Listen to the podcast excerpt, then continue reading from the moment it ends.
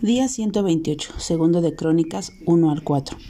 Aunque Dios usa instrumentos humanos para enseñarnos su palabra, nuestra relación con Él es personal, es decir, el grado de intimidad y crecimiento va a depender del tiempo que yo decido cultivar dicha relación con Dios. El hecho de que nuestros padres o líderes sean hombres y mujeres de Dios no me convierte automáticamente en una mujer o en un hombre de Dios. No, yo tengo que ser intencional en buscarle, escucharle y seguirle. Y subió Salomón allí delante del Señor al altar de bronce y estaba en la tienda de reunión y ofreció sobre él mil holocaustos. Dios le concedió a Salomón no solo la sabiduría, sino también las añadiduras, pues él buscó primeramente el reino de Dios, su voluntad, agradarle y serle fiel con la obra que Dios había puesto en sus manos. Me impacta mucho ver cómo Salomón estaba tan claro de cuál era el fin de construir el templo y para quién era ese templo. No solo era una construcción, sino iba a ser un lugar de adoración para alabar al único y verdadero Dios.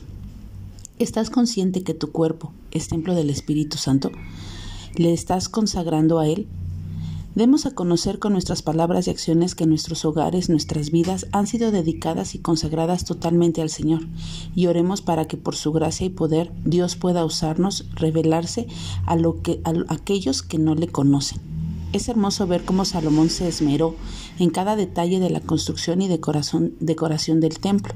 Es como si en cada detalle él expresara su amor, admiración, devoción, reverencia hacia Dios. Recubrió el salón principal de madera de ciprés, lo revistió de oro fino y adornó con palmas y cadenillas. Adornó la casa con piedras preciosas. Adornó además la casa con piedras preciosas y el oro era oro de Parvain. También revistió el oro de oro la casa, las vigas, los umbrales, las paredes, las puertas y esculpió querubines en todas las paredes. ¿Cómo estás adornando el templo del Espíritu, que eres tú? Con amabilidad, bondad, gozo, mansedumbre y humildad.